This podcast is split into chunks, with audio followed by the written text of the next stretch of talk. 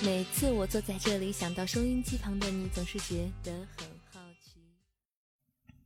嗯，大家好啊，我来了。嗯，咱现在开整。挺长时间都没更新这个节目了啊。那个最近其实没啥大事儿，就是生活中乱七八糟的事儿比较多。年年底了啊，公司事儿也比较多。然后是二十多天了吧，快一个月没更新了。本来我以为呢，就咱这个西西服饰这个节目这么热闹，听友互动啊，咱这一开播就应该是迅速就会火遍全网。嗯，结果呢，就是就是现在这样呗啊。这二零一九年快要结束了，呃，今天呢就提前问候大家一声，呃，节日快乐。然后二零二零呢有一个更好的自己。嗯，为啥说要提前问候一下？因为下期节目更新又不一定是啥时候了啊，保证保证得跨年了啊。行，正式开始啊，回答回答听友问题。第一个，呃，J O N H A 二零零九提问说：老师，问个哲学问题，哲学是所有学科的终点嘛？哲学是所有学科的终点嘛？这一一看就是老问题了，老问题，大问题啊，这种问题。呃，这个问题，我个人感觉吧，其实这个问的挺没劲儿的啊。这种问题，没啥没啥意思啊。因为你这个问题本身，你要细说起来吧，这就得一个一个词儿细分它，就每个词儿你把这个掰开了，揉碎的说一下是啥意思。你看，叫哲学是所有学科的终点嘛？那首先得分析啥叫哲学，对吧？你定义一下啥叫哲学，谁能给出一个非常精准的、非常严格的一个定义？说这个哲学到底是什么东西，对吧？你把这个整明白，那每个哲学家、每个思想家、每个什么什么家啊，甚至咱说每一个人、每个普通的人，都会给出哲学不同的定义。就每个人都有自己不同的理解。你说的哲学和我说的哲学，很可能它就不是一个东西，对吧？所以你到底啥叫哲学？这个就是第一个要解决的问题。你哲学是啥都没整明白，所以你这个。这个问题后边就没法讨论了。那再看说这个哲学是所有学科的终点嘛？那第二个问题叫，呃，研究啥叫所有的学科？所有的学科。那你提到“所有”这两个字的时候，我觉得你就应该慎重一点啊。所有。那比如说，你这里说的这个所有的学科，是否包括艺术？是否包括经济？是否包括政治？包括法律？包括古生物学，包括泌尿外科学，对吧？你这些学科，这都叫学科。那你所有的学科是不是包括这些学科，对吧？那你你你这些学科是否也会被囊括在哲学这个范畴之内？跟哲学是否也有关系？这个也是咱们要考虑的。那就算是说哈，咱咱咱现在所有世间的学问，所有这些学科，行，咱算到哲学当中啊，所有的学科。那么进一步下一个问题。就是到目前为止，咱们人类，咱们现在这个阶段是否已经发现，呃，以及说发明啊，反正就是是否知晓了所有的学科呢？会不会在未来的什么时候又有新的学科诞生呢？比如说现在咱要考虑的问题，说有人工智能的问题，有器官移植的问题，有安乐死的问题，那么这些问题很显然，对吧？这些是应该是属于哲学范畴的吧？就也会引发一些哲学上的思考。可是，就比如说人工智能，嗯，器官移植这个事儿，你你一千年前没有，两千年前没有，五千年前没有，对吧？它不会有这样的问题，不会有这样的哲学思考。所以，这个这种问题就是随着文明的发展进步，就会有新的问题出现。那么，我们是否现在咱可以信心满满的说，就是到现在咱已经穷尽了所有人世间的问题呢？对吧？是否还会有新的问题所出现呢？那么，是否有新的学科会加入呢？那么新的学科的出现是否也属于哲学范畴呢？这个也是咱们要思考的问题，对吧？所以这就是啥叫所有的学科？你你能定义出所有的学科吗？你知道所有的学科吗？对吧？那第三步就是要思考一下，怎么去定义一个学科的终点，对吧？你不说学科是不是学哲学是不是所有学科的终点？啥叫终点？啥叫一个学科的终点？咱就拿一个学科，比如说你说数学，那数学这个学科它的终点是啥？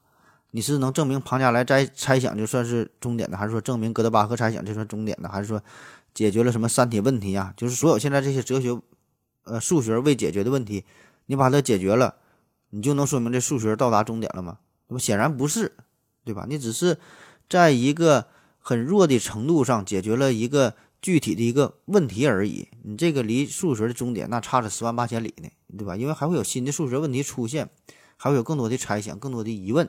那比如说物理学，物理学现在在研究什么四种力的统一呀，什么相对论和量子力学的统一啊，等等这些东西。那就算是这些问题解决了，你就达到物理学的终点了吗？嗯，显然也不是，对吧？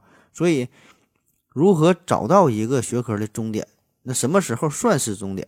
这个本身又是一个极其复杂，我个人感觉甚至是永远不可能完成的一个任务，对吧？因为你在这个局儿其中，你不可能。站出来啊，跳出这个局限，以一种上帝视角来看待这个问题。所以你，你永远不知道什么时候是终点，哪怕你已经走到了终点，你仍然不知道这个是终点，对吧？除非你已经超出这个这个范围来看才行。那另一方面，而且啊，就是一个学科它有没有终点，咱们也不知道这个事儿呢，你也证明不了。所以说，要回答你这个问题。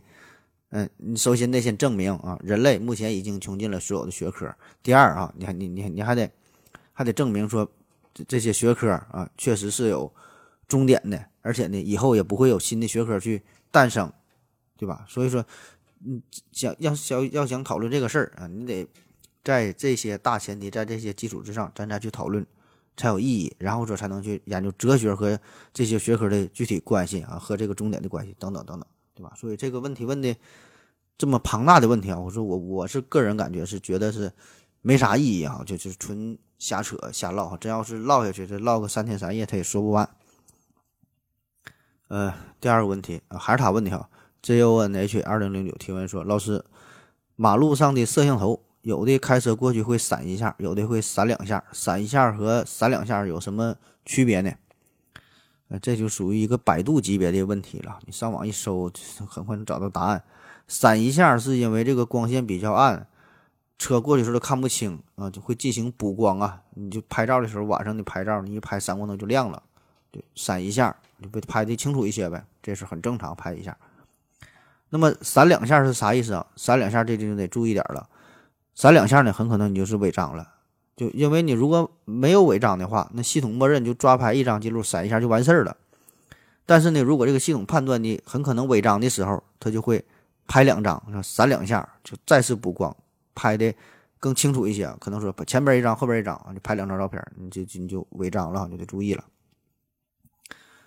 下一个问题啊，还是他哈，J O N H 二零零九提问说：“老师你好，人在太空里没有太空服。”如果在没有阳光的一面会被立刻冻死吗？还是慢慢的冻僵？在有阳光的一面会怎么样？啊，这个档次高点，这是属于一个知乎水平的问题啊！你上知乎一问，也有这个专门这个题的一个一个探讨啊。呃，如果单纯考虑温度的因素，不考虑压力，不考虑什么真空啊、失重啊、宇宙当中各种辐射呀、什么射线。不考虑这些其他方面的事儿啊，咱单说低温的影响。那低温把这人冻死那是一定的了啊，毕竟太空当中那是相当冷了，对吧？这比这个绝对零度就稍微高那么一丢丢。呃，但是这里有一个问题啊，就是太空当中还有一个特点嘛，太空太空那是太他妈的空了，啥也没有，它是一种超真空的状态，这里边的分子都非常非常少。那么这个真空呢，又是一个良好的隔热体。很好理解，就是咱这个暖瓶啊、暖壶啊，对吧？这里边不就抽成真空的了吗？里边真空，它隔热呀、保温。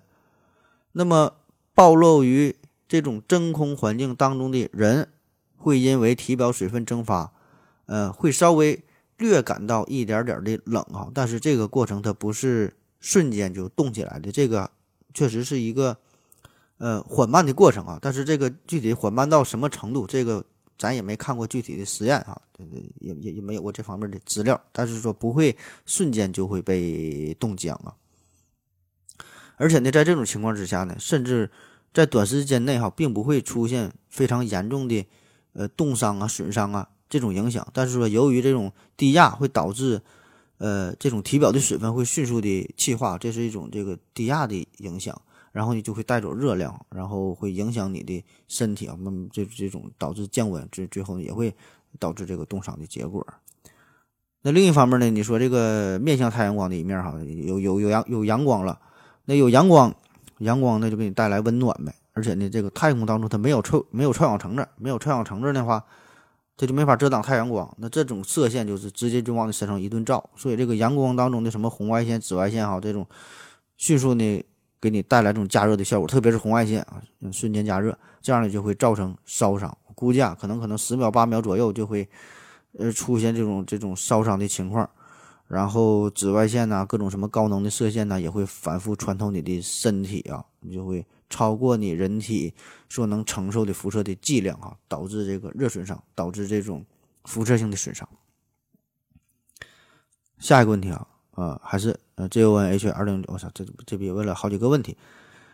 他说：“何志老师你好。”问一个问题：眼镜店推荐防蓝光眼镜片，说可以防台灯里的蓝光啊。这个蓝光是什么？对眼睛有伤害吗？真的可以防蓝光吗？十分感谢。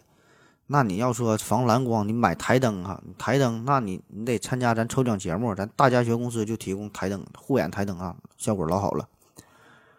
啊，说这个防蓝光的台灯啊有啥用？那我就直接先给出答案啊，这玩意。没啥用啊，就是收智商税的哈。你愿意买你就买。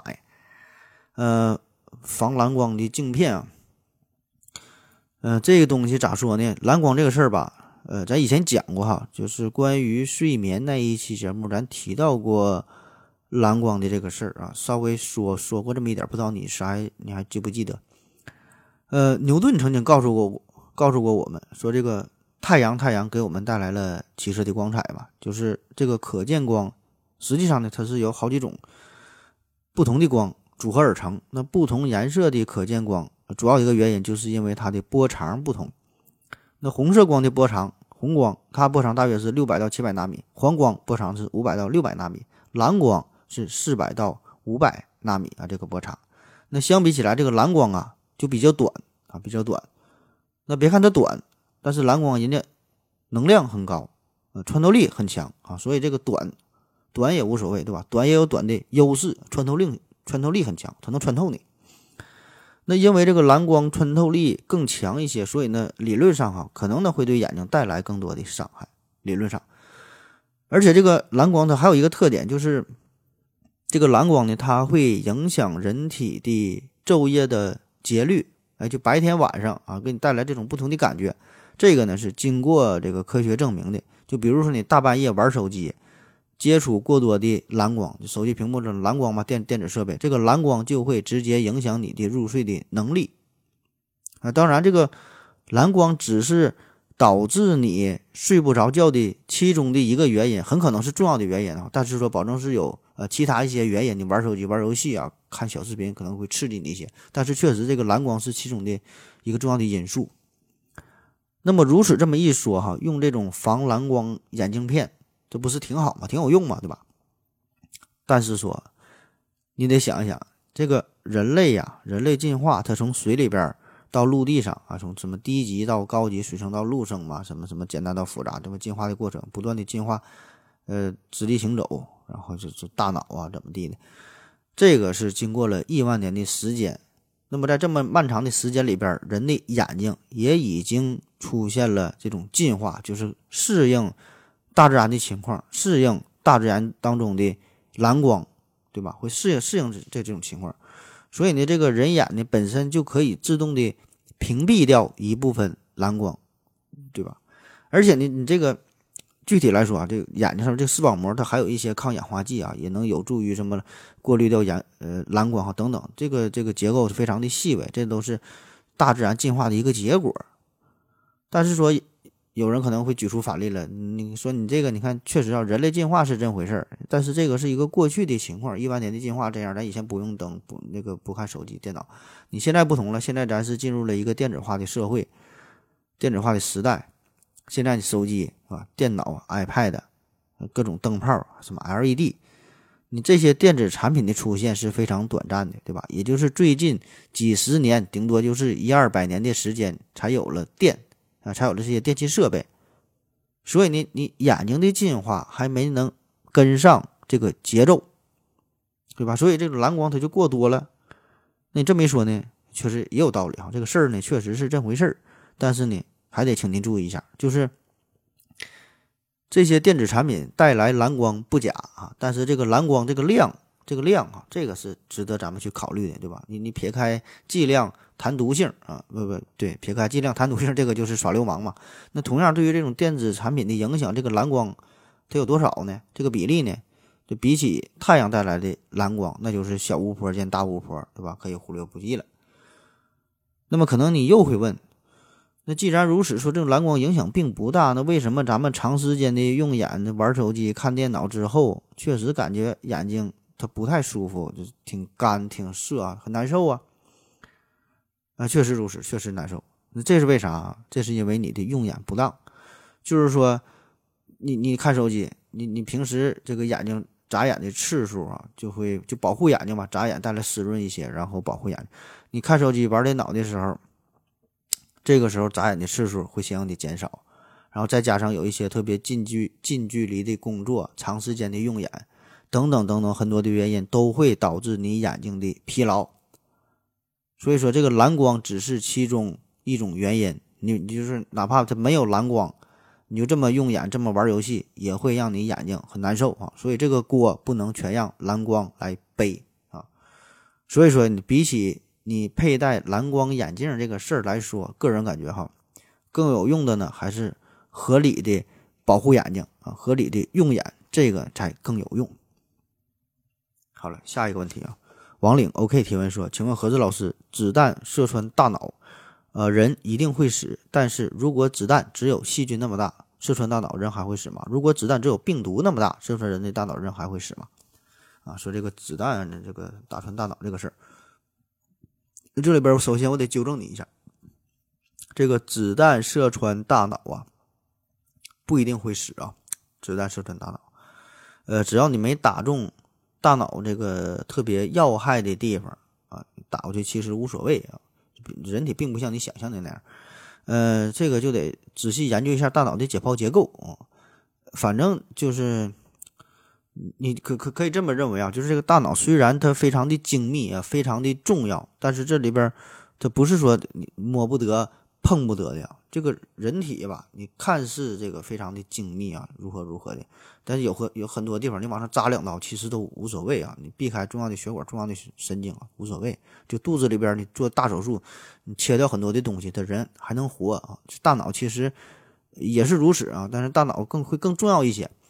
就比如说，在二零零六年的八月份啊，有这么一个故事啊，说有一个叫做阿里斯泰尔·麦金尼的英国士兵在阿富汗执行任务期间，呃，很不幸遭到了一名塔利班狙击手的突然的一个袭击啊。这个子弹呢，就是从他的左眼上方的前额部射入的，然后呢，射穿了他的大脑和颅骨，最后呢，是从他的右耳的上方的太阳穴是穿出去的。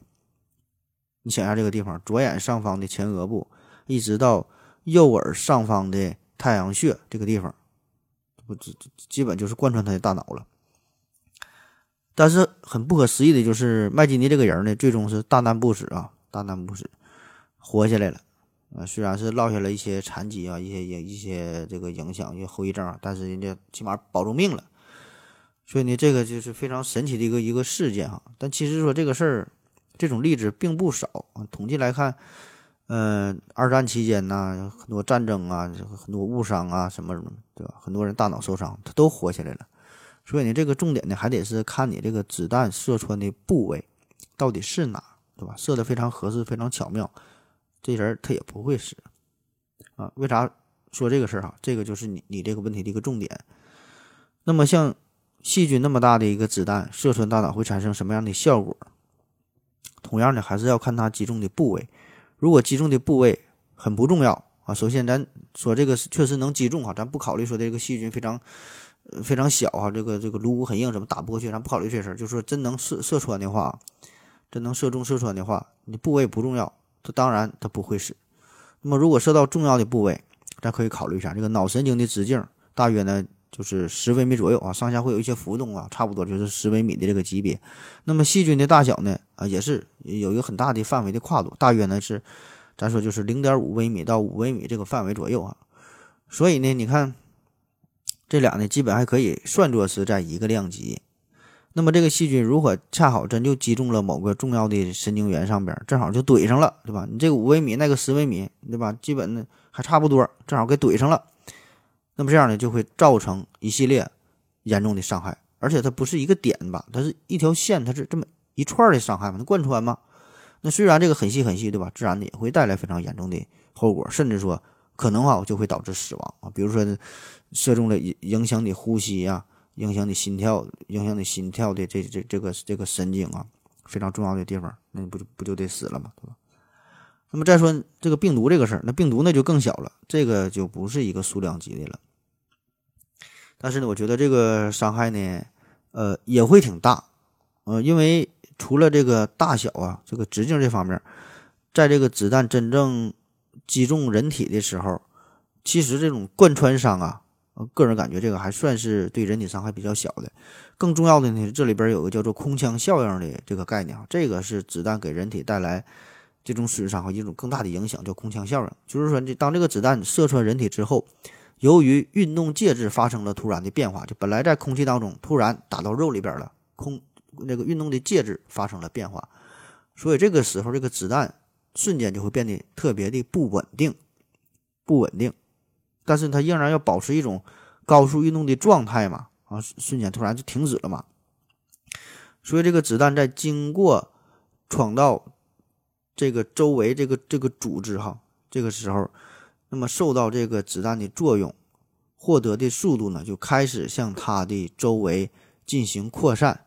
所以呢，这个时候它影响的并不是它贯穿的这一条道啊，这么一个狭窄的这么这么一个通道这么一个范围，它会。对周围的组织产生严重的影响啊，一种扩散的作用，所以呢，最后形成的这个这个闯道就创伤啊，这个这个道啊，会比这个子弹的直径大几倍，十几倍、二十几倍、二三十几倍啊，反正大很多很多倍啊，这个就是瞬时的空腔效应。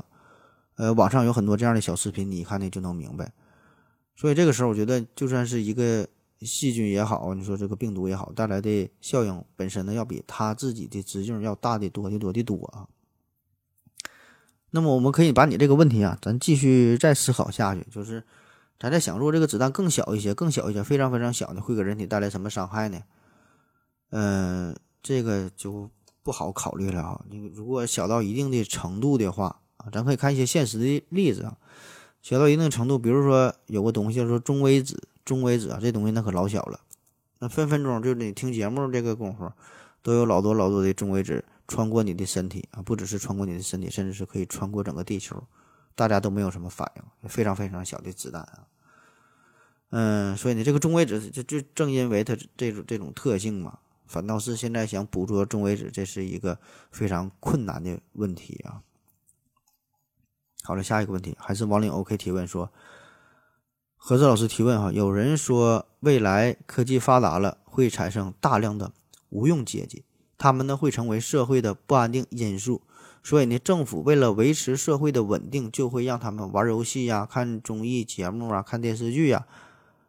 那又有人说，未来呢将会出现进入这个老龄化，社会会停滞不前，甚至是衰退。你更偏向于哪个观点呢？啊，这个问题挺有意思啊，可以引发很多的思考。首先，我先明确一下我的观点哈。呃，你说这两种情况呢，我哪一个观点也不偏向哈，因为你说这两个观点，这两个事儿它根本它没有啥直接关系，它也不是对立的。呃，咱一个一个说哈。先说你的第一个问题，就是未来科技发展进步之后，会不会导致呃社会上出现大量的无用阶级？然后说政府呢？呃，为了维持社会稳定哈，让他们玩游戏什么什么看综艺这个事儿啊。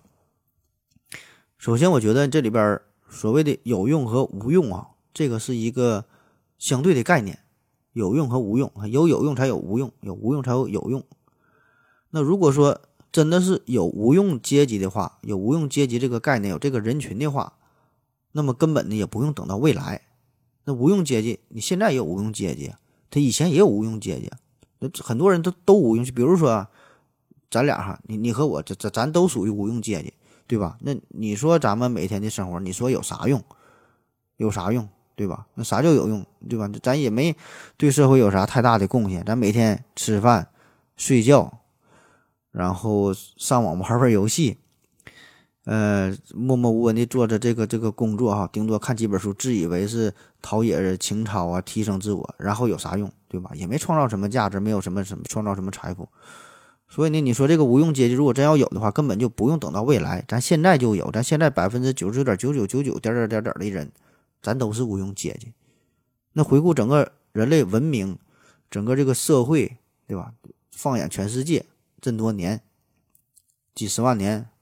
绝大多数绝大多数人，咱也都是无用阶级，对吧？最终这个历史是啥？留下的不都是那些王侯将相、那些牛逼人的故事吗？大科学家、大艺术家、大思想家、大政治家，是吧？都是他们的记录，都是他们的事儿。那其余咱们这些人没啥贡献，都是平庸的过一辈子，然后就撕逼了，对吧？谁也不知道谁是谁。所以呢，我就说，你说这个无用阶级，就看你怎么定义，对吧？你你。咱现在咱咱就有这个无用阶级，而且呢，我觉得咱们这些无用阶级，咱也不用社会去引导，不用你引导，咱自己就会找一些自己喜欢的事儿啊，就是干一些符合你自己这个智商水平的事儿，你也就能玩玩游戏、看看综艺，挺好的。所以说，我我倒觉得，并不是因为咱们这些无用阶级碌碌无为、无所事事啊。呃，才会让这个政府这个如何如何哈，就是反倒是咱应该是感谢政府，他给咱们提供了一些条件啊，让咱们去玩儿啊，让咱们去看看这些综艺，让咱们去过得更快乐啊。其实咱们也，我倒觉得咱这种无用阶级，他不会做出那些什么反政府的行为，也咱们顶多是啥呢？就是说的混吃等死，最后就完事儿了。如果真要是说的想这个有这种反政府的行为，有这种情况的出现，更多的呢是因为生存本身的问题，咱们可能才会掀竿而起啊。而且我觉得更多更大多数的人可能也不会掀竿而起，最后这块饿死你也也就认了，对吧？所以顶多咱就说，因为穷，因为吃不上饭，因为受压迫，可能可能才会走最后一条一条道，就是去造反，才会去反抗。否则有这么幸福的小康生活，谁愿意革命啊？对吧？天天过得还挺好。还想咋的？当然，你这个问题是想要强调另外一个事儿，说这个未来科技发展的事儿哈。那么，未来科技发展必然呢会带来一个结果，就是让越来越多的人失业。比如说，曾经有一个行业叫做麦客，麦呀，收麦子的客啊。这个我是在《舌尖上的中国》看到的，呃，就是嘎稻子，人工嘎稻子，纯手工啊，拿个镰刀。收收稻子非常非常非常辛苦，那太累了，对吧？你一个人一天，他才能嘎嘎嘎多点地呀，对吧？那咱们可以设想一下，假设说，以前一个人啊，一年他是种一亩地，然后呢，呃，这这个春天春天呢，这个撒种子啊，然后又什么是浇水呀、施肥呀，然后秋天收割，一人只能种一亩地。那现在咱们用这种大机器生产了，一个人一年他自己可以包一百亩地。一百亩地不成问题啊，呃，都是用大规模的这种机器生产。那么这个时候，麦克就会成为无用的阶级。那我们可以设想一下，比如说有一百个麦克哈，一百个麦克里边，一个人就能干这些活了，对吧？一个人干一百亩地的活，那剩下那九十九个人就会变成无用的阶级。那么这些人他们会干什么？他们会干什么？想一想，注意哈，这里边其实隐含了一个我们非常容易忽略却又非常。重要的一个问题就是，这九十九个麦克，他们虽然失业了，即使不干活，但是他们饿不死，不但饿不死，而且可以过得很滋润、很幸福、很开心。因为这个时候他不干活了，那一个人把这些活干完了，但是说由于社会的种种的福利啊，各种分配的制度，他们仍然可以活得很好。并不是因为没有工作去做了啊，他们找不到工作的失业，而是因为机器生产扩大化带来了更多的福利，他们不用工作也能去生活，对吧？所以这个时候，他们会仇视政府吗？显然不会，对吧？因为他们每天可以有更多的时间、更多的精力、更多的经济条件做自己爱做的事儿啊，寻找一下自我的价值。所以这个时候，他政府政府怎么可能会不稳定呢？啊，他没有必要说的故意引导你如何如何。政府呢，只是丰富你的业余的生活，给你提供更更多更好的娱乐方式啊，只是给你提供更多的选择，更多这种 happy 的渠道。你愿意去做，愿意去看，你就看。你你不喜欢这东西，你可以去看别的。你可以自己搁这块儿看这个看这个什么哲学书，自己搞这个绘画、雕塑、研究音乐，你干啥都行。人家没有必要要去欲化百姓。而且我想啊，你这个你就政府真想去欲化，你也你也欲化不了，对吧？这个人嘛，这么多的人哈，按比例来说，他不可能大伙都是傻子哈，保证呢会有清醒的人。而且咱们也可以看看那些非常高度发达的国家，比如说欧洲啊，特别是北欧那些地方，非常发达，非常的幸，嗯，不是幸福，这个这个社会福利非常好啊，待遇非常好，上学不用花钱，看病不用花钱，生孩子不用花钱，国家还给你钱，下岗职工挣的那那你一个月挣的比你现在一年挣的都多啊，所以人家那个国家那么多无用的阶级，也没有导致社会的动荡，反而呢，人家这个。整个国家非常发达，非常的稳定，整体的文化水平也很高。但是说，当然这个时候他们不一定快乐，不一定幸福啊。这我刚才差点说说他很幸福，他不一定幸福，因为这个时候他们有更多的时间，更多的精力，开始去思考自己，开始思考人生的价值。这个时候早已经超脱了对于社会本身的思考，他开始思思考这个更高档次的东西。所以这个时候，他开始考虑类似于我是我是谁啊？我我我我从哪里来？我要到哪里去？这种更深刻的问题。所以这个时候，社会很稳定，但是对于个人来说可能不太稳定啊。这种自杀率反而会更高一些。那第二个，你说这个问题，说未来这个社会会进入老龄化啊？老龄化，老龄化会不会导致社会的停滞不前，甚至是衰退？呃，这个。社会老龄化，我觉得这个是一个必然的趋势啊，这个没啥可讨论的，因为咱生活水平越来越高，然后呢，呃，社会的这个卫生水平也提升，这个健康水平，然后治疗疾病的水平都提升，医学越来越发达，咱保证是活得越来越长，对吧？社会保证是老龄化，但是说我没看出来这个跟社会停滞有啥关系？老龄化跟社会停滞有啥关系？岁数大点吧，为啥社会会停滞呢？为啥是还会衰退呢？这个我真没看出有什么联系啊，这个没没法帮你分析。下一个问题叫听东西的逍遥，这位听友提问说：“为什么我总觉得盒子讲哲学的话题特别容易让我陷入沉思？这难道就是哲学的魅力吗？希望能多讲讲有关哲学方面的东西，特别是大白话的这种，太专业的听的不太懂呀。永远支持盒子啊！这首先感谢这位朋友的支持啊。呃，这个你说这种情况，这个并不是哲学的魅力啊，这个还是我个人的魅力。”呃，而且请你放心啊，这个我也不可能给你讲太专业的东西，保证就是一些大白话，因为太专业的东西，你不懂它，我也不懂啊。下一个问题，向阳撒尿见彩虹提问说：如果斯坦尼斯刘夫斯基开个人演唱会的时候邀请盒子，盒子会接受邀请并且现场演唱吗？啊，这个问题问的，这刘司机这经常哈在节目当中说，在哪年要在什么北京开这个演唱会。然后待着没事，在节目当中还经常唱歌啊。呃，如果真的邀请我的话吧，我觉得我应该会会去，吧？可能去看看看他现场的表演，这个还是挺期待的，确实挺期待。呃，但是让我去唱的话，我估计就不太可能了。唱是不能唱了，毕竟老刘人家是天天在节目中练习唱歌，这个早有准备，练了练了十十多年了。那我这水平不行啊，唱歌我是不行啊，我我是说的比唱的好听，我就还在这会儿瞎逼逼吧。下一个问题还是啊，向阳撒尿见彩虹这位听友提问说，请问一下盒子，斯德哥尔摩综合症是一种心理疾病吗？斯德哥尔摩，这个斯德哥尔摩综合症啊，这个呃也叫做斯德哥尔摩情节，呃，我估计很多朋友都应该听过这个事儿啊。那简单用一句话概括一下。就是人质反而呢会爱上绑匪啊，这个就叫做斯德哥尔摩情节。为啥叫斯德哥尔摩情节？因为这个事儿呢，就是发生在瑞典的首都斯德哥尔摩这个地方。当时呢，是有两个劫匪抢银行，然后抢银行吧，就是劫持了四位银行的职员。劫持这个四个职员以后，与这个警方是足足僵持了一百三十个小时，最后呢是认输了。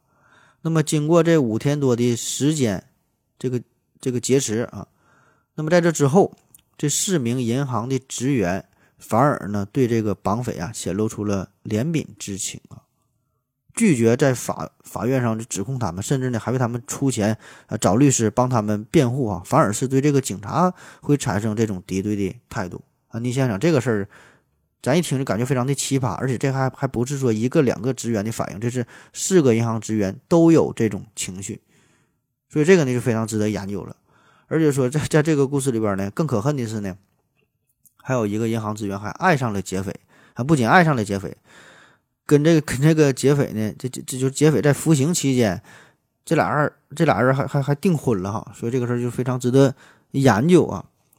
那么这帮科学家就非常纳闷嘛，就合计这个到底是一个个案呢，就是这个发生在斯德哥尔摩这个抢银行这个事件有什么特殊啊？还是说这个绑这几个绑匪长得特别帅气逼人呢？还是说有啥别的啥原因？这咋回事呢？对吧？这是不是一种人类？普遍存在的一种心理上的现象呢？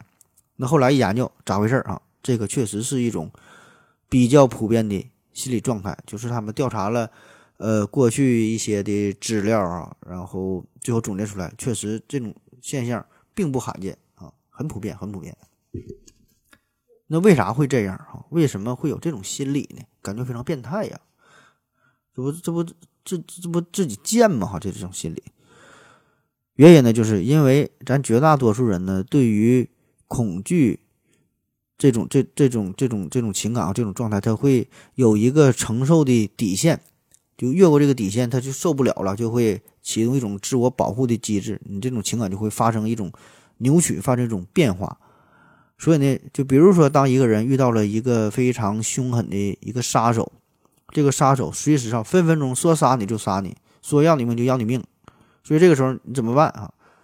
这个时候这个人质啊就会把自己的生命完全的交付给这个这个歹徒。那么时间慢慢的流逝啊，时间越来越长，那么这个时候你心里发生了变化，就这个人质每给你吃一口饭、喝一口水，甚至说你每一次呼吸你能活下去多活一秒钟，你都会觉得这个是恐怖分子对你的一种温柔的慈悲。所以呢，就会产生于一种依附于他的这种情感啊，因为只有他啊，才能让你活下去。所以这个时候呢，这种情感就发生了改变，由原来的怨恨，变成了一种依附。就比如说孙猴子和唐僧，他就是这种情感。孙猴子原来我不服你啊，对吧？我想一棒子我打死你，天天搁这叨叨叨叨叨叨哔哔哔的。那后来唐僧，我就给你念念紧箍咒，你不服我就念，就念就念啊，念念念念多了，孙猴子就服了。就这一个招就好使，就变成了唐僧唐僧的一个小仆人啊，而且是发自肺腑的打心眼里就开始肯定唐僧，没有办法对吧？因为他他就就得受制于他，就受制于唐僧。那么像你问的这个算不算是一种心理上的疾病呢？我个人感觉吧，这个应该还不算是一种疾，不算是一种疾病吧。这个是人类共同的一种，呃，属于人性上的弱点吧。呃，因为我们绝大多数人哈都是会存在这这这种共同的这种心理表现，呃，更深层次的说呢，这个叫做角色认同防卫机制啊，这是一种心理学上的概念啊，咱有机会再详细的把这个再给你分析一下。下一个问题啊，这秋日提问说，请问盒子为什么很多人觉得小动物很萌很可爱？小动物很萌很可爱啊，呃。这个原因很多吧，我在网上查了很多的资料，然后说法不一样。有的呢说这个小动物很萌很可爱呢，是因为进化的原因，因为本身这种非常呃弱小的这个动物啊，它它没有自我保护的能力，所以呢只能靠外貌取胜，只能长得萌萌哒，显得很可爱，才能激发起别人的保护欲。所以呢，这个也算是一种自我保护机制，对吧？你本身能力很差，你长得再贼他妈的丑，你最后的结果只能是被饿死，对吧？谁还能去鸟你啊，对吧？都都懒得去喂你。那么也有人呢是从这个生物学，从这个生物表现外观上加以分析，有什么身体的比例呀，呃，脑袋和肚子的比例呀，肤色呀，长得脸型什么对称呐，皮肤这皮皮毛非常柔软等等这些方面去分析。当然，这些可能也都是其中的一些原因吧，但我觉得这些都不是最根本、最重要的原因。最重要的是啥？我觉得应该就是这些非常幼小的动物，它没有攻击性，没有攻击性，所以呢，对于人类来说，这是安全的、无害的，不会对咱们生命造成威胁啊。所以呢，甚至咱们还可以把它随时都可以干掉。所以这个时候，咱才会觉得它可爱，这是一种心理上本身的一种，也是一种防御的机制。下一个问题叫盒子的壮汉老粉丝王勇，请问骨灰成分是什么？舍利子又是什么？怎么形成的？肾结石如果燃烧后会形成舍利子吗？啊，研究这个舍利子的事儿啊。首先来说说这个骨灰是啥？呃，骨灰骨灰啊，当然是骨头烧成了灰呗。就是人呐，他在火化之后，这个人体内部有机质啊，有机的它就燃烧掉了。啥也不剩了，那么剩下的成分呢？它就是无机物，这个就是骨灰的这个这个成分。那么至于你说这个舍利子是啥哈？这个舍利子这词儿挺专业啊，这个咱不太懂啊。呃，我百度了一下，说这个舍利呀，舍利是梵语 “sari” 的一个音译，是印度人死后身体的总称。你看啊，这是舍利哈，是印度人死后身体的总称。所以这个时候，这印度人他死后，这个身体他穿不穿衣服啊？身上带不带什么东西啊？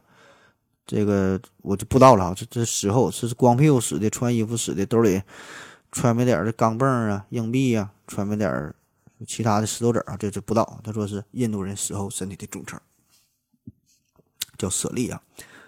那么在佛教当中啊，这也是在网上查的，说在佛教当中，僧人死后所遗留的头发、骨骼、骨灰等。均称为舍利，在火化后所产生的结晶体则称为舍利子或坚固子。啊，就从网上百度查的啊，这个真假咱咱咱不知道。呃，我的理解就这样的啊，这个舍利子啊和这个骨灰没啥没啥区别啊，一样一个东西，可能就是一些僧人死后这玩意儿就叫舍利，那普通人死了那就叫骨灰，就是成分是一样的，但是因为这个人他生前的地位生生前的。身份它不一样，他死后这个东西他叫的也不一样啊。我个人感觉是这样，不对对不对？不知道啊，咱不研究这方面的，瞎瞎说一通啊。那么，然后我还查了一些资料啊，说这个舍利子还有一些就是定义是啥叫舍利子，就是这个死者的遗物也可以被称为舍利子，就是不单纯的局限于。他的骨灰这个成分啊，叫死者的遗物。那你遗物，那你老多了。那你遗物，那你那你剩，那剩啥呢？那那都是你的遗物，对吧？呃，另外我还查到一些情况啊，就真假不知道啊，可能只是一些个案。就是说有一些和尚，呃，可能也是假和尚啊，这个是假的啊，真假不知道。有一些和尚，他呢是会往这个骨灰里边加入一些玻璃球、小石子儿的这些东西，然后呢整的这种五颜六色的，非常好看啊。那个个别现象，这个咱得声明啊，呃，所以呢，这个舍利子到底是什么这个事儿吧？我觉得其实本身呢，你要说难呢，也不难哈，难难点就在哪呢？就是在于说谁来定义真正的舍利子到底是啥？就是谁这么权威？有没有一个权威的部门、权威的机构或者是权威的人士，是给出一个定论，说舍利子到底是什么组成的？对吧？比如说，咱假设说有一个权威的人士或者权威的组织，在全世界都认可这个人啊，他就能代表有种这个代表什么佛学还是佛家还是佛教啊，反正是他能代表官方给出观点，就说了这个舍利子啊就是高僧死后的骨灰，可以，这个没毛病，对吧？你这么定义那行啊，就高高僧死后这骨灰，咱就叫管它叫舍利子，对吧？大伙儿都认可也行，对吧？这是一种情况。另外一种呢，或者说。一个权威的人士或者权威的组织定立定义定义了哈，就说舍利子就是高僧时候的骨灰，另外也可以往里边添加一些纪念品，比如说你想加翡翠、加玻璃球、加玛瑙、加和田玉等等等等都行，也可以也没毛病，对吧？因为你可能是为了呃对这个高僧的一个纪念也好啊，呃缅怀之心好等等如何如何，就是在他湿了之后化成灰之后，咱往里加点东西，表达一份心意也行。你这这么去定义舍利子也行啊，这些都可以。但是说问题是你得事先把这个事儿声明啊，你这个东西是后放的，是烧完的这个骨灰咱后往里加的东西，咱们管这个叫舍利子啊，就昭告于天下，跟大伙儿先声明这个事儿，对吧？你这么说呢也没毛病。那么问题出在哪儿？啥样的有毛病呢？我觉得就是，可能有一些个别的寺庙啊，个别的和尚，嗯，不正规的，就是为了某种不可告人的目的，如何如何的，他们呢就把正常的骨灰里边加入了一些玻璃球。注意啊，加入玻璃球，但他事先可可没说往里加玻璃球。他加完之后，他他他声明，他说这个是高生火化之后自然形成的东西，对吧？看起来非常神奇，但这舍利子啊，这个很神的。所以呢，对于这种情况，反正呢，我是接受不了啊。这个反正不管你们信不信，反正我是不信。这以上的就是我个人的一些理解啊，非非非常非常浅薄可笑，非常幼稚啊，仅供大伙儿参考。下一个问题啊，向阳三的金彩虹提问说：原子核稳定性幻数能否通过计算机计算出来？元素稳定岛理论是真的吗？啊，这个问题问的挺好啊，关于这个幻数的问题。原子核幻数还有一个呃元素稳定岛，这问题问题非常好，我都没听过，我百度一下也没看明白啊，等我回去再研究几天。下一个问题，四号观的提问说：何子先生，我结婚之前呢，检查出来先天性不孕不育，现在呢孩子已经七岁了，我怕我这个病啊会遗传给他，请问这个不孕不育会遗传吗？啊，这个你就有点多虑了。这个你可以放心啊，这保证没有事儿。你说这个不孕不育这个病啊，这个是隔代遗传，就就差一辈儿，就是你儿子保证不会有问题，但是说的你孙子啊，你就得小心点儿，你去医院查一查，有可能会不孕不育。下一个问题，这就是提问说，请问盒子对事物抱有乐观或悲观的心态是源于自我的选择吗？呃，如何才能让自己对事物抱有乐观的心态？这个心态的事儿啊，悲观和乐观。怎么才能乐观？嗯，我觉得这个对事物抱有乐观或悲观的态度，这个是呃说源于自我选择嘛。这个问题我倒觉得你你你可以提供给奇葩说，成为奇葩说的一期辩题。嗯，是不是源于自我选择？这个我感觉咋说都行啊，咋说都有道理。这个没啥可研究的，啥叫自我选择呀？对吧？你自自自我选择也好，这环境也好。那比如说，那我我要是个富二代啊，嗯。生下来就继承家里的好几万亿的资产，这我也不用选择，我觉得我心态就能挺好啊。这这这就是周围环境对我的影响啊。那我要生活的不好的话，你让我选择，我想选择乐观，也挺难啊。当然，有多很多人可能在这种非常悲惨的环境下，仍然能够保持乐观的心态，这个就是选择呗，对吧？所以这个有的时候是选择，有的时候它也不是选择，有的时候它就是客观环境造成的。当你真正变得有钱的时候。你才会发现，那种有钱人的快乐，那根本不是你能想象的，也不是你能选择的啊！这种悲观和乐观，你只能是在你这个城市去选择选择。当你到了一个更高的城市，那就不是你选择的事了。你想不快乐，那都不好使。第二个问题啊，说这个如何才能让自己保持一种乐观的心态？那我觉得，当你有这种想法的时候，就是想让自己保持乐观心态的时候，这个时候就说明你已经是非常的悲观啊。起码是有这种悲观的态度，就是如果你真正，呃，处于一种非常乐观的心态的时候，这个你你根本就不会有这种问题。你很你你很开心，你还你还想他干啥的？保证是不开心才去才会去想啊。而且我感觉吧，这个生活当中，其实悲观的事儿应该是占大多数。就生活不如意，十之八九，八九都少哈，十之九十啊，哪有那么多开心的？我觉得只有傻子才会对。生活当中任何的事都有保持乐都能保持乐观的心态，大多数人都会其实挺悲观的，就强颜欢笑呗，哪有什么开心的，都凑合活呗，对吧？生活当中保证都是不顺心的事儿多，起码多数人都是如此，对吧？所以我觉得这个事儿很正常啊，没有没没有必要就你刻意去怎么调整自己心态，让自己这个怎么面带微笑，如何如何，你就有病嘛，对吧？你就给自己整的那样，反而会。更累啊，所以就不开心就是不开心，不满意就是不不满意啊。想破口大骂你就去破口大骂，想跟别人干架你就跟别人干架，对吧？你一天天的没啥开心的嘛，都是凑合活，对吧？你真实一些，洒脱一些，嗯，就就行了哈。下一个问题，这求助提问说：“请问何子看来有个女朋友对人生有多重要？（括弧几经尝试后还是找不到女朋友的我，几经尝试后还是找不到女朋友的我，感觉对所有的事儿都已经悲观了。）让海大提问的，怪不得问这个悲观的事儿啊，这可能是没找到女朋友。这没找到女朋友，这个没找到女朋友这事儿啊。嗯，我觉得这个重不重要？找女朋友呢？你可能没找到女朋友的时候，我觉得你觉得女朋友会很重要。但如果你找到女朋友之后啊，你可能就觉得她也不那么重要。就是人呐，就这样，啥事儿都想体验一下，围城嘛，对吧？你看看这本书，你就你就明白了。所以这个几经尝试之后，暂时会变得很悲悲观，这事儿也很正常，对吧？换谁都很悲观。还是那句话，你不悲观，这傻子才天天开心呢。这悲观很正常啊。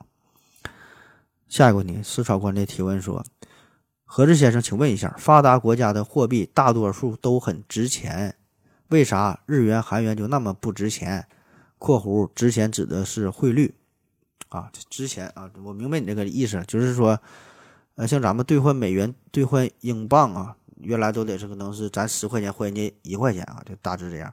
然后日元、韩元一整就就就好几百块钱、好几千块钱可能啊，买颗白菜可能就就得就得。”好几百块钱啊，这种感觉就不值钱。那么这个呢，其实是一个历史遗留的问题啊。你一说就能明白。呃，咱现在感觉日本呐、韩国呀，这这很发达，对吧？很发达，国际地位很高，然后呢，这很有影响力啊。那这事儿其实也就是最近这么几十年，嗯，五六十年，可能也就是这些时候的事儿了。但是呢，在早些年的时候，它它不行啊。这里边有个重要的转折，就是二战。这二战啊，为啥说为啥说他们会出现这么大额的面值？首先，这就就是经济上就是通货膨胀嘛，对吧？这这好理解。那么，比如说这个日本，就是在日本它战败之后，就是打仗的时候，它不是战败国嘛？它在发生战争期间，呃，包括这个最后战败，那么整个这个时候，它的国内的物质是非常紧缺的，所以呢，物价会上涨，然后呢，这国家呢就会。呃，这个物物这个货币贬值嘛，这个面值就会越来越大，导导致这种通货膨胀。那么在上世纪五十年代之后，这个时候，它虽然战败国，但是由于种种原因吧，这个日本的经济呢开始逐渐的恢复，开始呢逐渐逐渐的走上了强国的道路，呃，国际地位不断的提升。那么这个时候啊，因为它之前有这个通货膨胀，按理说这个时候呢。日本应该是重新发币新型的货币，把这个旧货币重新回收，然后发布新货币，这个是一个正常的情况。可是呢，这个如果真这么去做的话呢，会有一些影响。一方面呢，这个社会的成本会很大，就是把这个回收再重新发布新货币，对吧？这个这个成本，社会成本太大，对于一个国家来说，这个会引起很大的影响。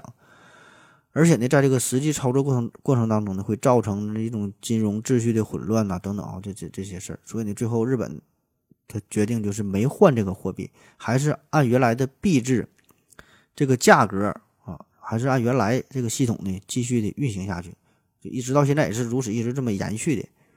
所以你看，咱们国家，咱现在这个花的这个钱啊，其实呢，这个是在呃后来他改过，就是建国初期。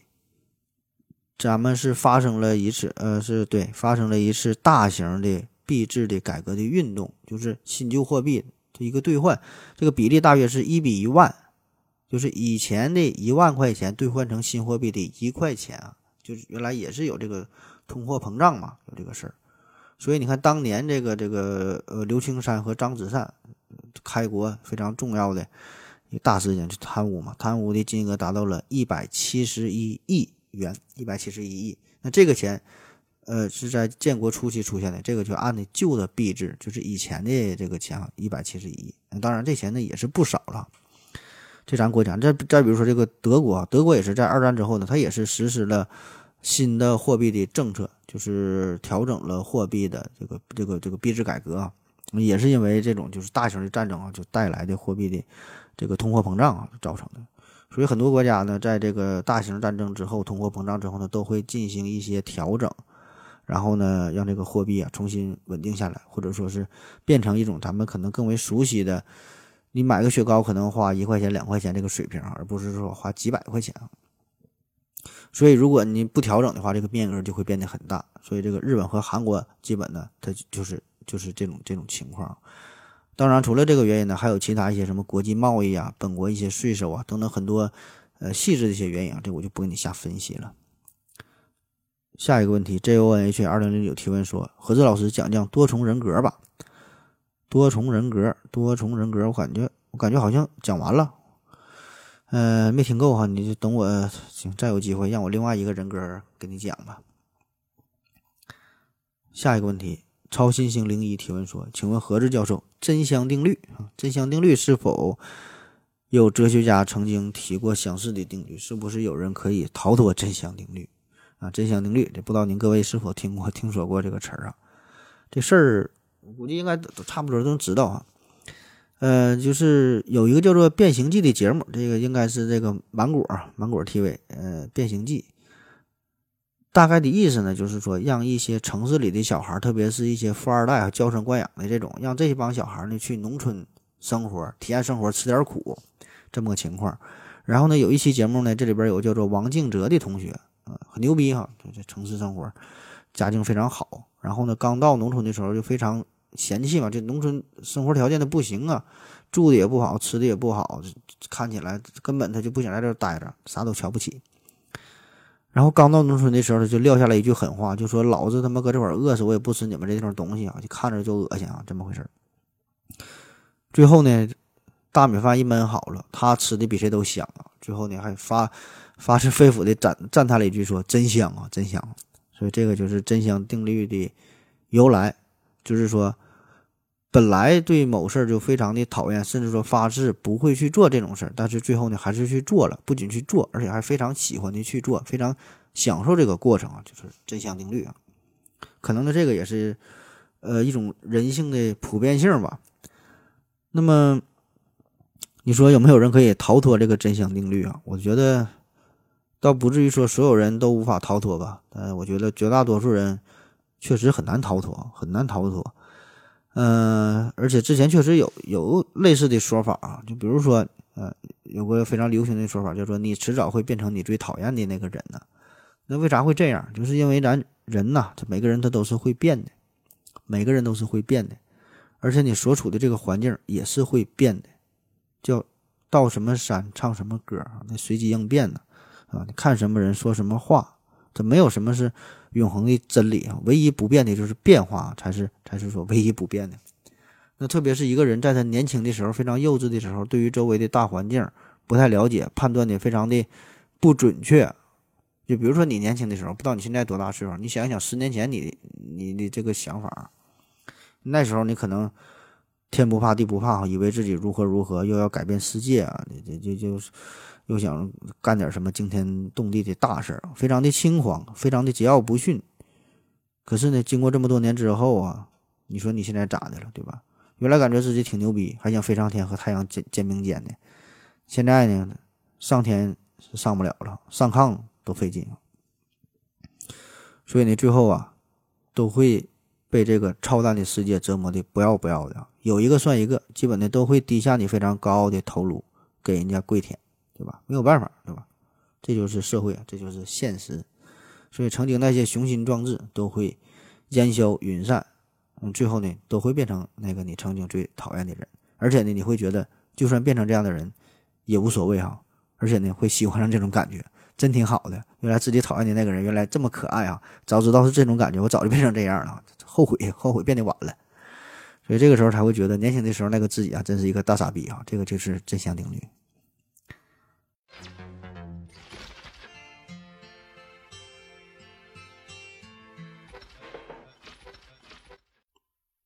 好了啊，尿了个尿回来，咱们继续聊。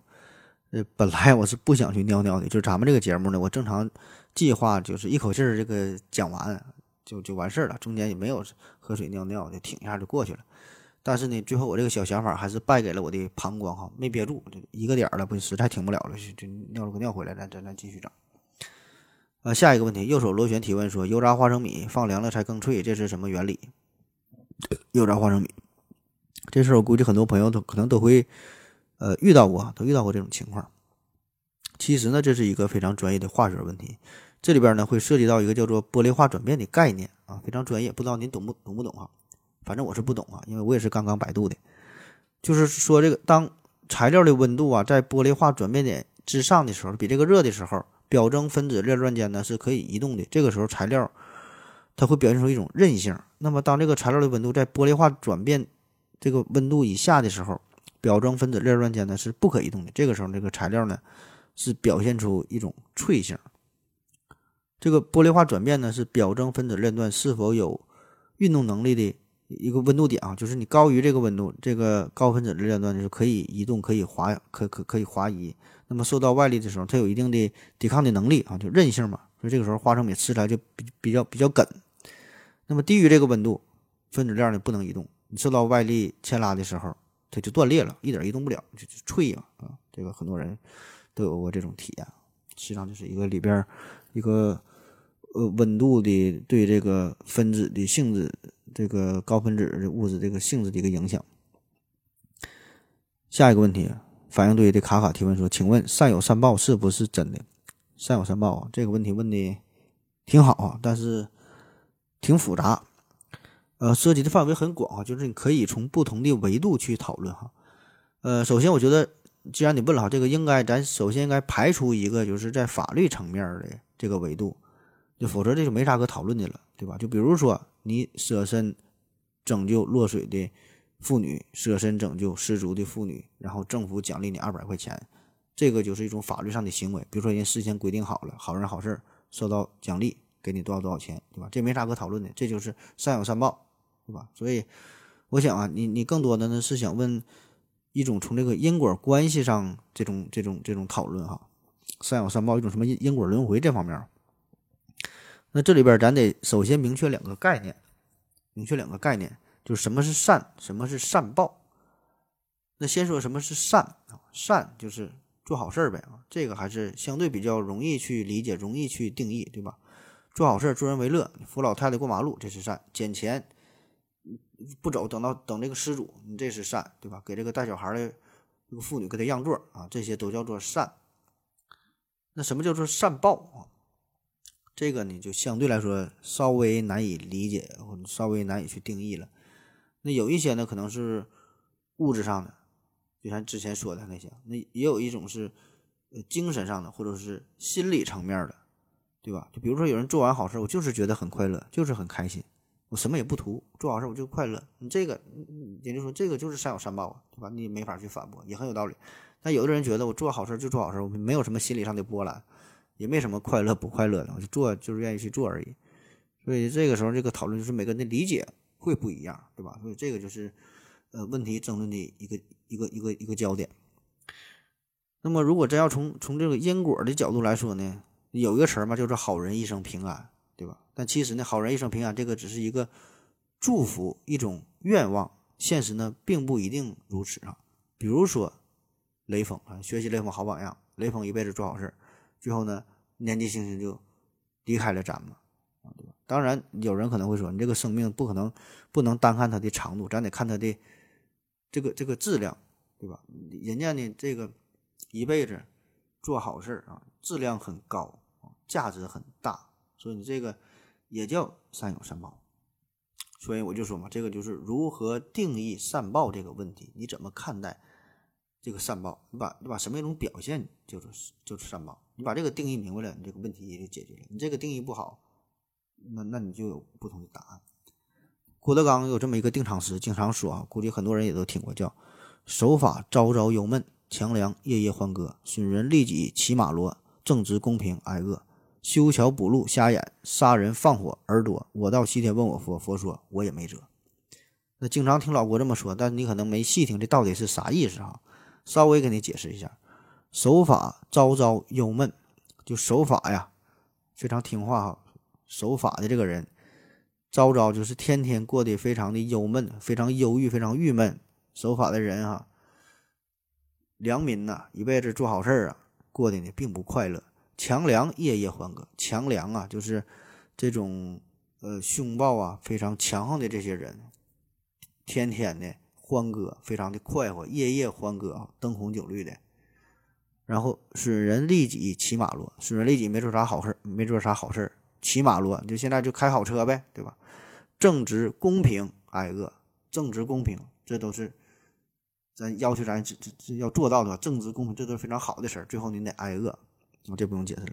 修桥补路瞎眼，他修桥补路也是做好事，对吧？眼睛瞎了之后，杀人放火耳朵，杀人放火之后孩子还挺多，也很直白。最后说我到西天问我佛，佛说我也没辙。那么这个定场诗到底是啥意思啊？每个人理解就不一样了。有一种呢，就是非常直白，就是这个这个他说的这么多事儿，就是描述的这些情况呢，我们也会有很多的共鸣啊。感觉社会呢确实如此，生活中确实有很多这种不公平的地方，对吧？就是你做好事儿不一定有善报，反倒是恶人活万年，对吧？好人死得早，很悲哀，很无奈，也没处说理去。啊，现实就是这样，所以佛说我也没辙，这是一个层面的理解。然后呢，当然也有其他一方面的理解，就是比如说有人就相信轮回这个事儿，轮回呀，这个人死了，你可以到另外一个时间，然后再回来哈，没完没了的。那么如果你从这个角度来理解呢，这个事儿呢就稍微复杂点哈。这个这些情况看似不公平，实际上正是因果轮回，正是公平，因为这个呢它不是现世报，就是不是你。当时做好事儿得到了善报，不是你当时做坏事儿，你你把人家玻璃今天把玻璃人家玻璃给砸了，第二天你就被车撞了，这种非常直接的因果关系啊，就说这些这些你做的善和恶呀，都是积累的，不是不报时候未到啊，可能下辈子才能才才能这个显这个显现出来。所以说，就比如说这个修桥补路瞎眼啊，为啥修桥补路做好事他还瞎眼呢？是因为。他的这个前世啊，他就是杀人放火，就是前世作恶太多，所以轮到这世的时候，他呢是来给这个上一世是还债的。之前是杀人放火，这回你得做好事，对吧？你你你你得找不回来，是吧？你得修桥补路。但是说的你欠的实在是太多了，你修桥补路做多少好事还是不够，最后你还得受到惩罚，啊，因为上辈子作孽太狠了，所以这时候额外的惩罚还得把你眼上得给你干瞎了。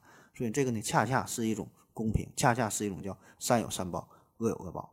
你看说的也挺有道理啊。这玩意儿反正就看你信不信呗。你你要说你要信，你咋说咋咋有理哈？怎么说都能找不回来。那不信那就无所谓了哈。那么我个人感觉吧，善和善报呢，呃，你要说有关系呢也有，你要说呢没有也没有。这个并不是说一个玄学的问题。就我还是我说那句话，就是你理解怎么理解善报这个事儿。那实际上呢，这里边关系保证是有，因为。这是一种规律嘛，大自然的规律，叫天地不仁，以万物为刍狗，对吧？这是咱老话了，就是这个大自然呢，它没有什么善恶之心，没有什么好坏的分别，它是有的，只是自身的规律。你这个苹果，你扔下来它就会掉在地上，这就是万有引力，对吧？这个它就是一个大自然的规律。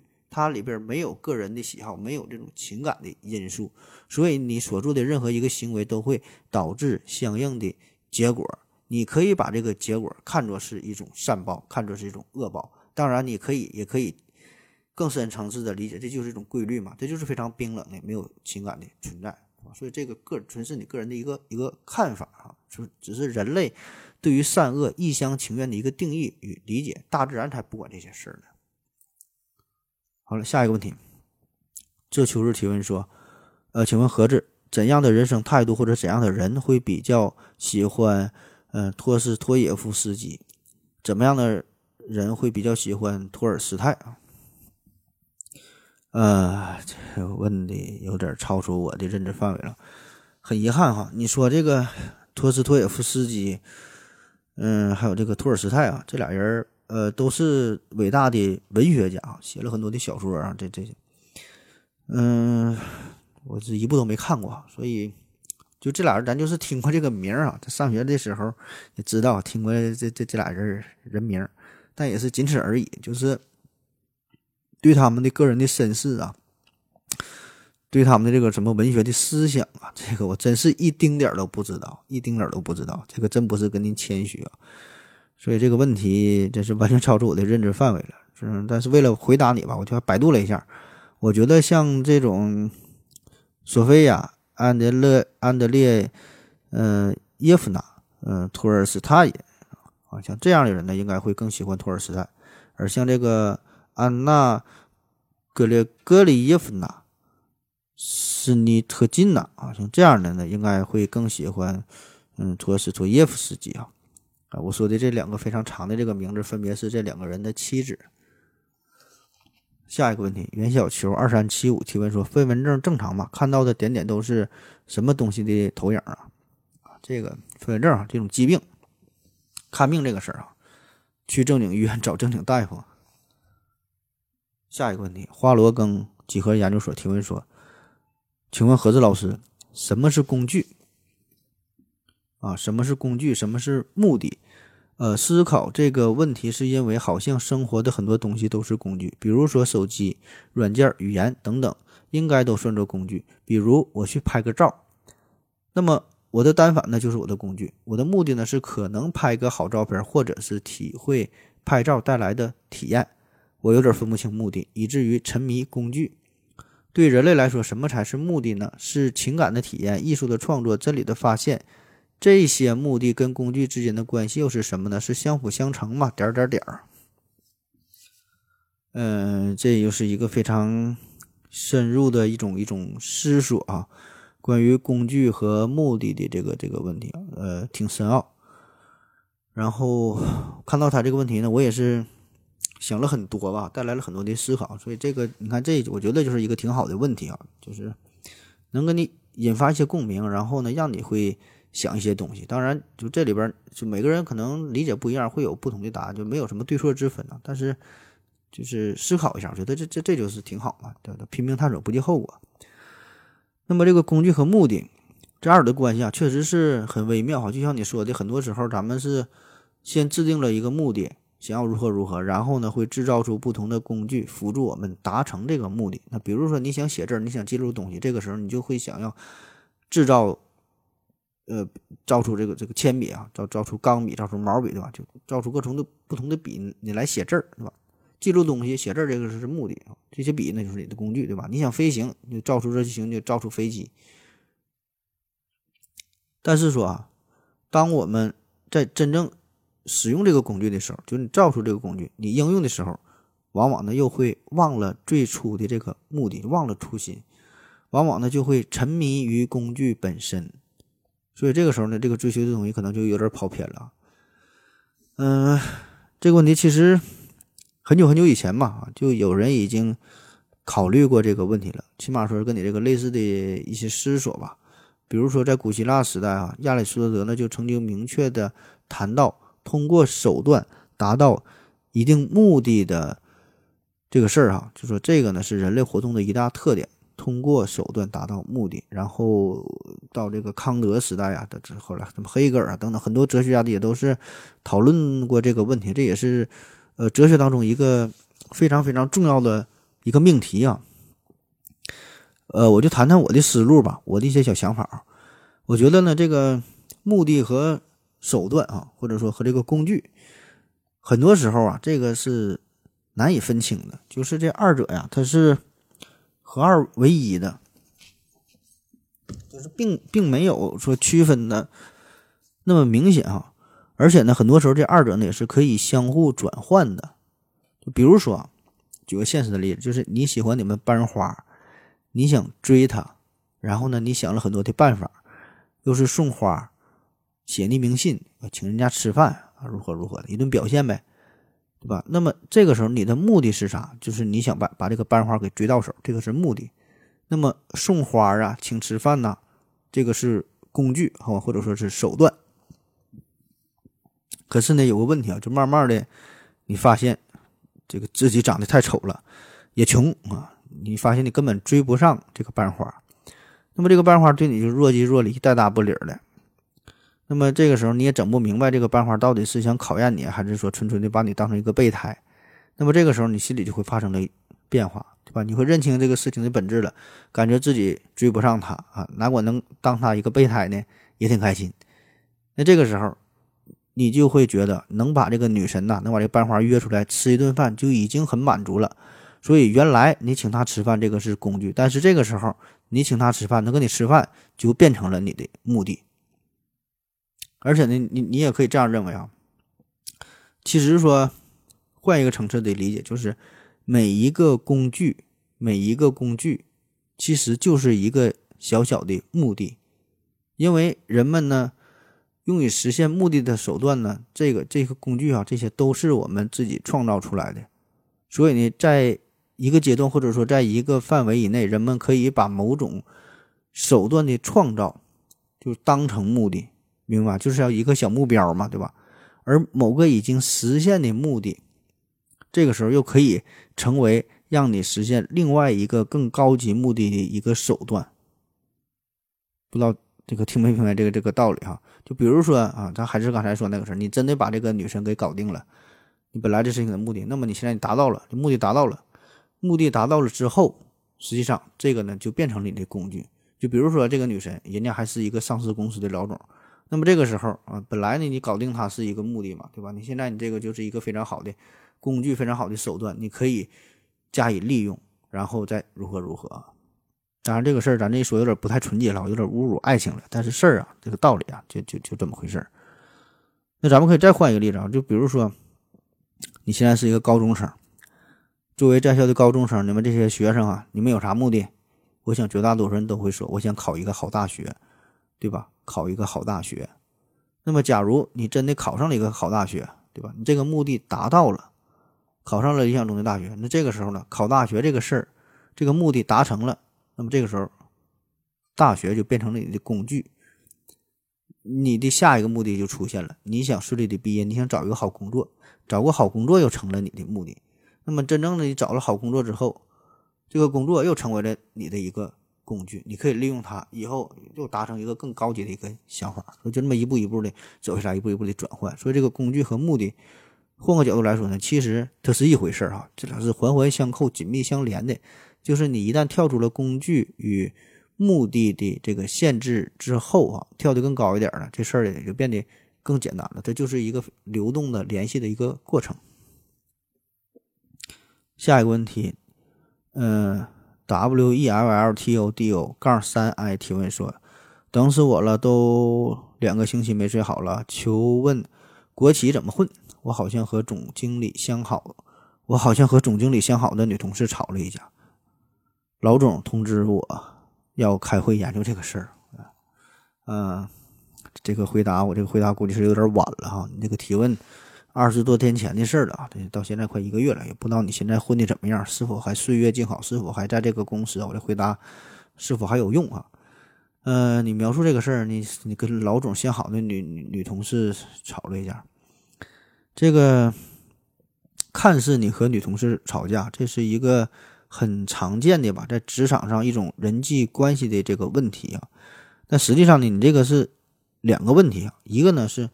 你和女同事的关系，你和女和同事吵架的这个事儿，另外一个呢，就是你动了经理女人的这个事儿，就是你和经理女人的关系，这是完全是两个事儿，这俩概念是不一样的。你首先这个女人她不一般哈，她不是一般的女人啊，就是你和你们总经理的关系如何，我不知道啊，也不知道你为什么会跟这个总经理的女人去。吵架啊！你吵架之前你不知道他俩啥关系吗？这个这个具体因为什么事吵起来，咱也不方便过多的去去去猜测哈。嗯，个人感觉吧，反正我我这人就比较比较极端啊，这个纯个人观点啊，仅供参考，不建议大家学习效仿。呃，两两个两个两两两个基本的态度啊，就是要么忍，要么狠啊。啥叫忍？就是大伙儿都出来打工的，赚钱养家糊口不容易，对吧？混口饭吃嘛。各干各的工作，赚点钱啊，谁也不耽误谁，就完事儿了，对吧？没有什么原则性的问题。你是领导，对吧？你有能耐，你随便搞女同事，你爱咋搞咋搞，你你三批四批咋玩都行，对吧？跟我一毛钱关系也没有。你到月给我开工资就完事儿，对吧？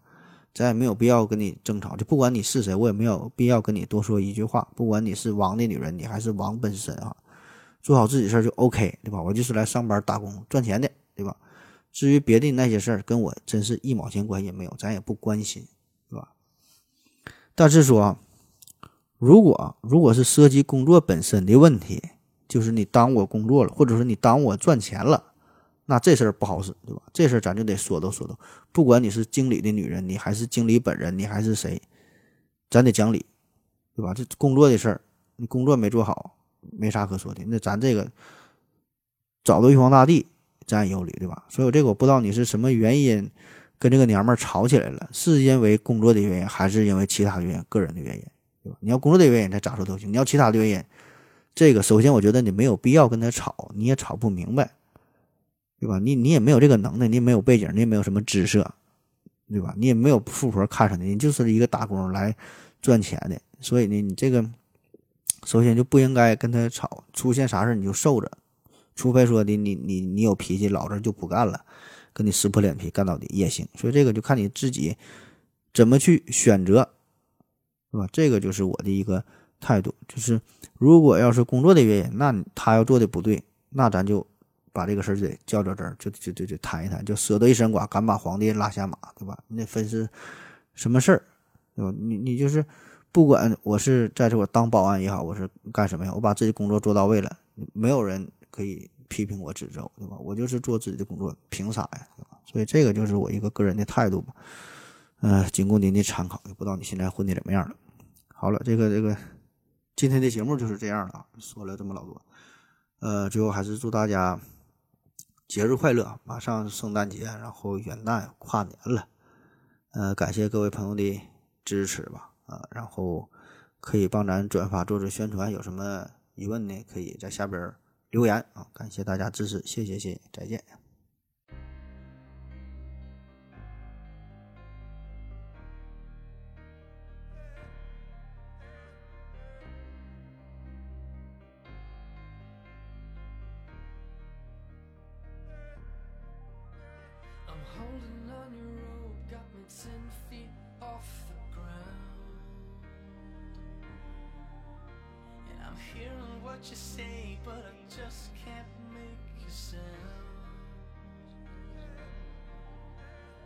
Tell me that you need me, then you go and cut me down.